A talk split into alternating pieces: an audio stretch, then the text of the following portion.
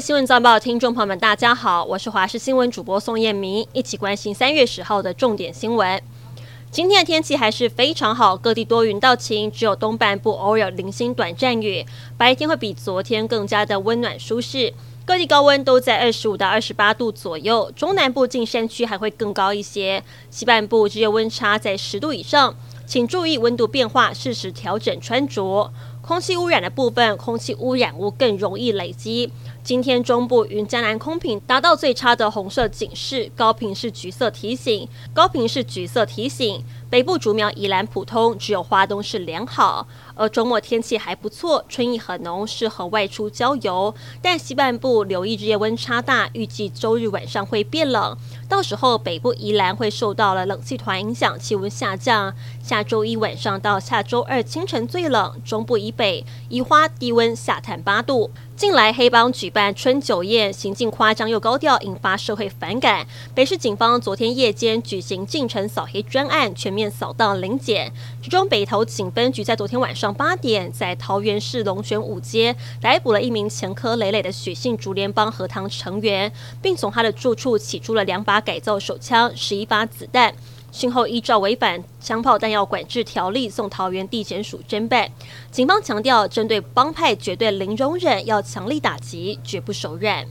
陆军第六军团所属的双连波营队有三名集中受训士兵，七号晚上外出，行迹可疑，被警方拦查，当场搜出了三十包不明的毒品咖啡包，涉及违法，遭移送桃园地检署侦办。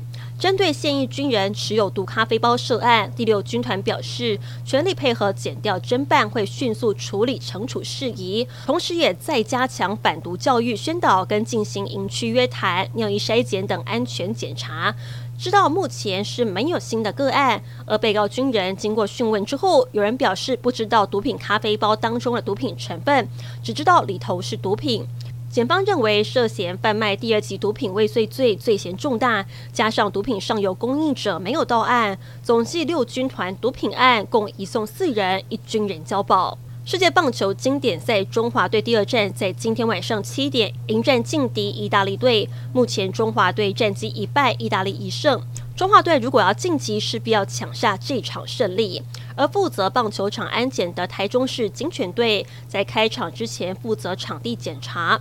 为了替警犬补充营养，警方还特制了意大利餐，马上被警犬追告吃得一干二净，用行动声援中华队。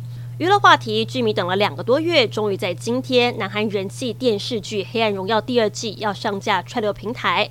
昨天，编剧金银淑跟女主角宋慧乔出席了宣传活动。乔妹以炸裂戏码来暗示第二季的剧情走向。另外，为了迎接第二季到来，有网友在脸书分享自己特制的欢迎布条，挂在客厅，相当有趣。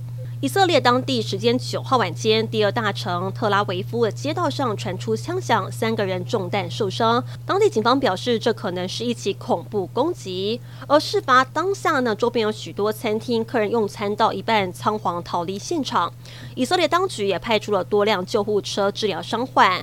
当地医疗救护组织表示，中枪的三个人，一个人状况危急，一人重伤，一人轻伤。以色列国家安全部长班吉维尔表示，枪手。已经被消灭。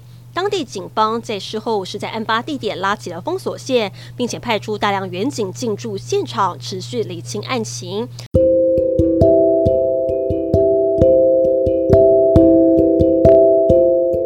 以上新闻非常感谢您的收听，我们再会。